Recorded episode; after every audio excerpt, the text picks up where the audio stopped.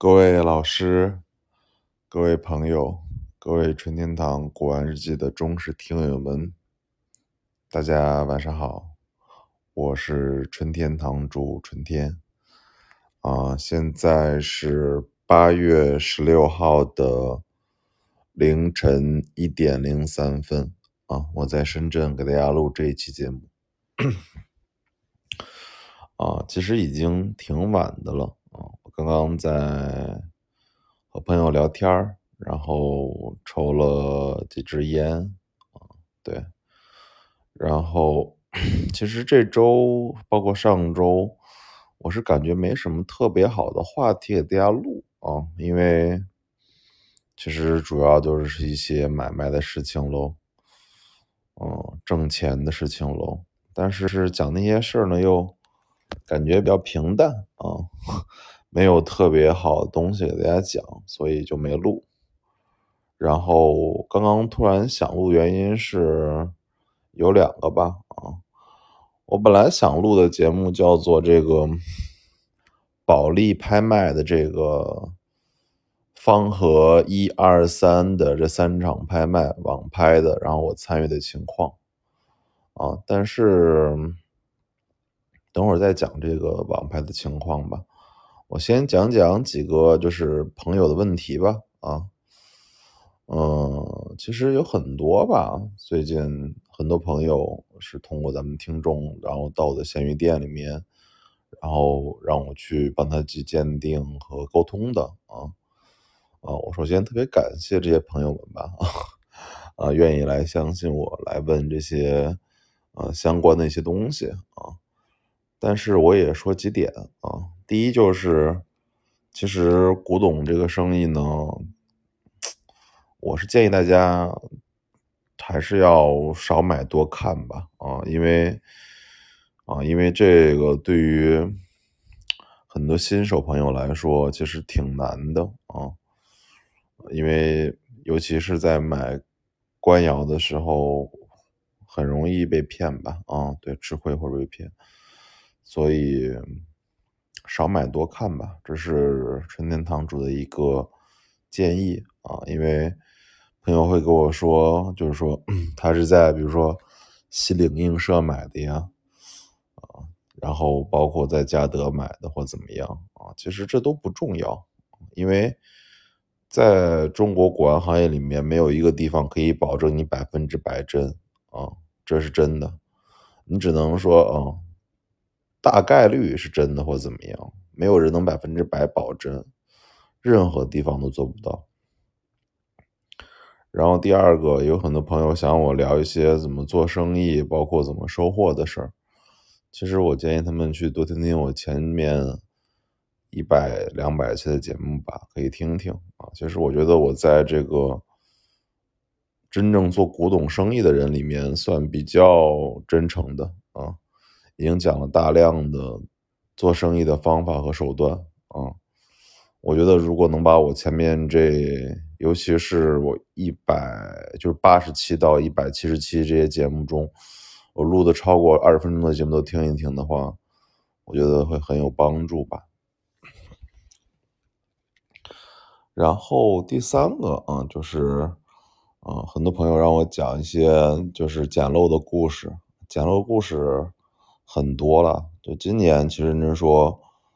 我也 捡了很多漏吧，嗯，所以漏一直是存在的啊，只要你足够勤奋，包括有足够多的渠道去销售的话，我觉得古玩玩的好，一年挣个三四十万、几十万还是很正常的吧，啊，确实，而且利润率还是能做很高的。然后我也希望真正嗯，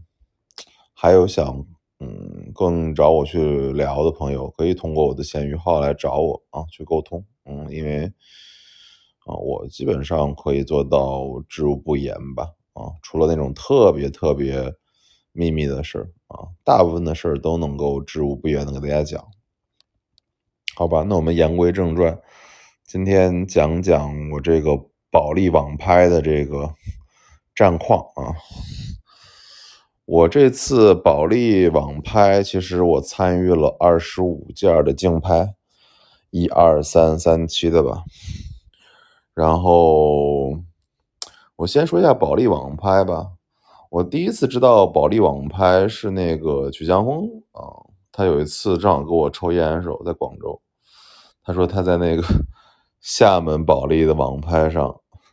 买了很多东西，然后我一看，他妈的封面好几件都是我原来卖给别人的，我才知道哦，原来保利和像保利在做这个网拍的节目。他说他花六千多买了一个道光官窑盘子，对头凤的，是真的。我说可能吗？然后我一看，还真是真的。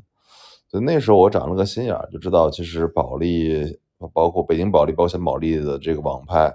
还是能出点东西的。因为我的朋友，就是我卖的东西和东西，别人是。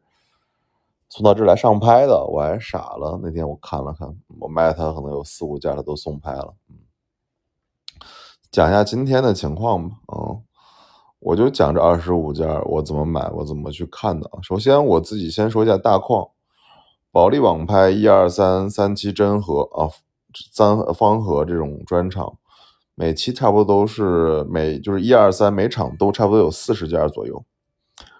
然后真品率我觉得能到百分之四十到五十吧，啊，就是等于说四十件里面有二十件真，二十件假，大概就是这么一个水平，我觉得基本上是比较客观的，嗯。然后首先第一步呢，就是我其实看了这差不多一百多件之后，我挑了二十五件我想买的啊，然后我给大家讲讲。首先，先讲这个，我从序号高的往序号低的讲吧。啊，零幺四零啊，青光绪冬青釉矾红团凤碗啊，这个碗其实是我个人感觉是是没问题的啊，是真的啊。但是最后它的落锤价也不算高啊，它最后是一万八落锤，然后成交价是两万零三十四三百四。这个东西应该是来自于就是这个美国的一个拍卖，因为我是在美国拍卖去去年吧十一月份见过这只碗，好像品相上略微修了一点点，现在但是这碗还是挺开门的，这碗不贵啊，两万多的价格挺合适的。我没有买原因是，啊，其实主要是我觉得对我来说两万多买三万多卖可能就意思不是那么大啊。所以这只碗其实不贵，卖的很合适的，买的挺合适的，能挣差不多好好卖能挣一万块钱。然后零幺三五青光绪黄釉碗，这只碗我进了啊，这只碗我出到了一万七千元，但是最后落锤是三万九千五啊。所以这只碗是内外纯黄釉的一只光绪的大碗，然后口径是四点五。这种内外传黄的，就基本上是用来祭祀用的啊。这价格其实我个人觉得也比较合适啊，没啥毛病。四万块钱价格也挺合适啊。然后 Lot 零四零幺四八黄釉暗刻龙纹碗，刚那个碗是纯纯黄的，这只碗是这个。大清乾隆年制的一只黄釉碗啊，这只碗我自己判断应该是民国的，嗯，民国的。这只碗价格是三万七千五，买家拿出去当乾隆卖吗？我觉得怀疑。这只碗其实我觉得可以不买比较好，因为这种内外纯黄的碗，我觉得大概率要不就是乾隆民访官，要不就是民国的。肯定不是乾隆本朝的，所以这款写的不行。最后四万的落锤，我感觉偏贵了，所以我没有上。我觉得卖个五六千，买了之后去去试试，可能靠谱。然后这个零幺六七是我其实挺拿不准的一只碗。零幺六七是青粉彩八吉祥盖碗啊。首先来说，这个八吉祥盖碗我卖过很多只，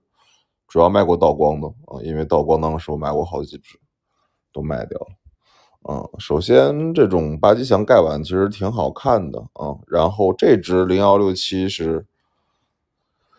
是写的是大清乾隆年制，这种碗如果如果是乾隆的这只八吉祥盖碗，这只碗要三十万块钱，它落锤是两万八，啊，其实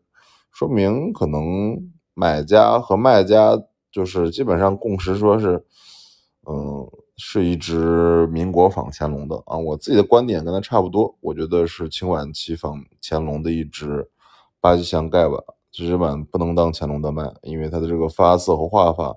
都跟乾隆没关系啊，所以这价格民国的价格是偏高了，我感觉。嗯彩头还不错啊，彩头画的也挺精细，但是距离乾隆那个级别还差的不少，嗯，比道光水平都要略次了，差点意思。然后这个零幺七零清雍正粉彩刮蝶连绵绵碗，这只盘子直径二十点五啊，这只碗我自己说实话说，我进了，我进了一口五百块钱，最后它拍到四千五，我觉得它偏贵了。首先，这只碗我可以直截了当的说，它是后加彩的。嗯，这只碗的彩的是后加的，是民国晚晚清后加的。底子这个白的底子是雍正的，没问题。上面的彩全是晚清后加的吧？啊，所以这是个后加彩的盘子，卖四千五，贵了。嗯。然后这个零幺七二清光绪粉彩博古开光盘龙碗。这只碗，我个人觉得新的不好，或者说是创汇，最后卖三万，贵了，没意思。然后零幺七七啊，我买的零幺七七我买了清光绪粉彩寿山福海小碗，这只碗直径差不多是十二点三，然后又称的是江山永固碗，也称是。反正这个碗的名称有很多，有人叫的福帆寿海，但是我们自己行内基本上叫都是一统江山啊，或者是江山永固、永江山万代碗啊，基本上是这么个说法。这只碗我买了啊，我觉得买的非常的合适吧啊，价格还是很合适的。这种江山万代碗，我自己。其实判断价格应该是在三万块钱左右，但是因为这次好像竞争人不多，我一万块钱就买下来了。然后款是这种比较开门的，就是大清光绪年制的后期款啊，这种款其实也挺开门。嗯，整个整整个来说就是买的合适的一只碗吧。最后落锤是一万，加上佣金一万一千三，嗯，然后我估计我利润不低啊。这把买的比较合适，然后零幺八四这只碗我竞争了一下，清中期窑变釉天球瓶，这个瓶直径挺大，三十四点三，而且认真说非常开门，窑变釉的，全蓝釉的，乾隆的，我起了个七千，它最后落锤是两万，加上佣金是两万三啊，这只碗这个瓶子挺合适，卖的我觉得价格行价啊。然后零幺九三这碗我也是我买的啊，这只碗叫做清光绪矾红莲头八宝小碗一对啊，这种馒头碗，这种碗我卖过多只了吧？嗯，我碎的都要卖四千一只啊，这种全品的，我买的时候是三万落锤，加佣金是三万五千三，三万五千三，然后等于只碗要成本在一万七左右吧。我要卖一只碗要在两万到两万三左右，嗯，反正这只两个加起来要挣差不多一万多块钱吧，还是没问题的。我比较喜欢这只小碗，零幺九七，这是这只青道光蓝釉绿彩龙纹盘，这只盘我想了很久，我没买。我综合感觉还是日本造的这个碗，这个是道光官窑的蓝釉绿彩龙纹盘，仿的很好。款儿啊，感受啊，都挺好的。包括他还做了印泥和这个火漆，还有这个标签儿。但是这种盘子，我自己感受，我直观觉得它是日本现在仿的，新仿的，价格也比较正名。其虽然配到八万了，但这只盘子如果真的要卖二十五以上啊，二十五以上，这个盘子我不觉得真啊。零幺零幺，青道光斗彩莲池鸳鸯调色盘，爱莲珍赏底款啊，这个这个调色盘很开门，我一看就知道是道光的，然后多处磕碰，价格九千，我觉得也合适啊，略贵了一点吧，所以买起来利润不高了。但是这只碗很开门，道光的没问题。零零三八，清雍正青花瑞兽百卦八卦折腰盘，这盘子直径不低，直径有二十啊十五点十六五点八，那不算高啊，十六。品相三颗一冲吧，嗯，我出了两千，哼，最后人家排到八千七，行吧，这东西买不到，嗯。然后再讲一下零零五五这个碗，是我其实琢磨半天的一只碗。就首先来说，清道光青花团鹤八卦纹碗，如果全品的价格是多少钱呢？现在市场价起码是十万左右吧，嗯，八万八到十万吧。这只碗是修过的，修过的。然后同样是有火漆和这个北京北京文物公司的标签啊，我个人直觉上觉得它是老的，但是我有点疑点，因为其实八卦碗我买的很多，但这八卦碗的这个八卦的卦象的这个圈啊，圆圈和里面这个卦象，我觉得偏短偏粗了，然后这个整个这个款写的很开门，鹤也开门，云也开门，但这个。卦象，还有它下面有点生硬的这种文物公司的这种标签，我觉得还是让我觉得有点问题。所以这只碗落锤是一万，我觉得问题不大，问题很大。嗯，零零三九青道光青花釉里红鼻烟壶啊，这东西开门，我一看就知道它起码是晚清的啊，晚清的。光绪的可能概率大一点吧。落锤六千七，六千七，然后再看几个我关注的啊，零三零九清康熙青花麒麟送子罐子，非常开门的一只大罐子，嗯，高度十六点五，然后底部有一颗，这东西我觉得开门。最后落锤是一万五，我觉得价格也合适。这东西好好卖，往两万多卖也是能卖到的。但是题材有点略普通了，麒麟送子。嗯，然后零三零六清光绪白釉暗刻海水纹碗，这个碗这个盘子非常开门。然后，嗯，我觉得它是。素盘子，它就是没上釉，它是个烧深烧了个白釉暗刻的，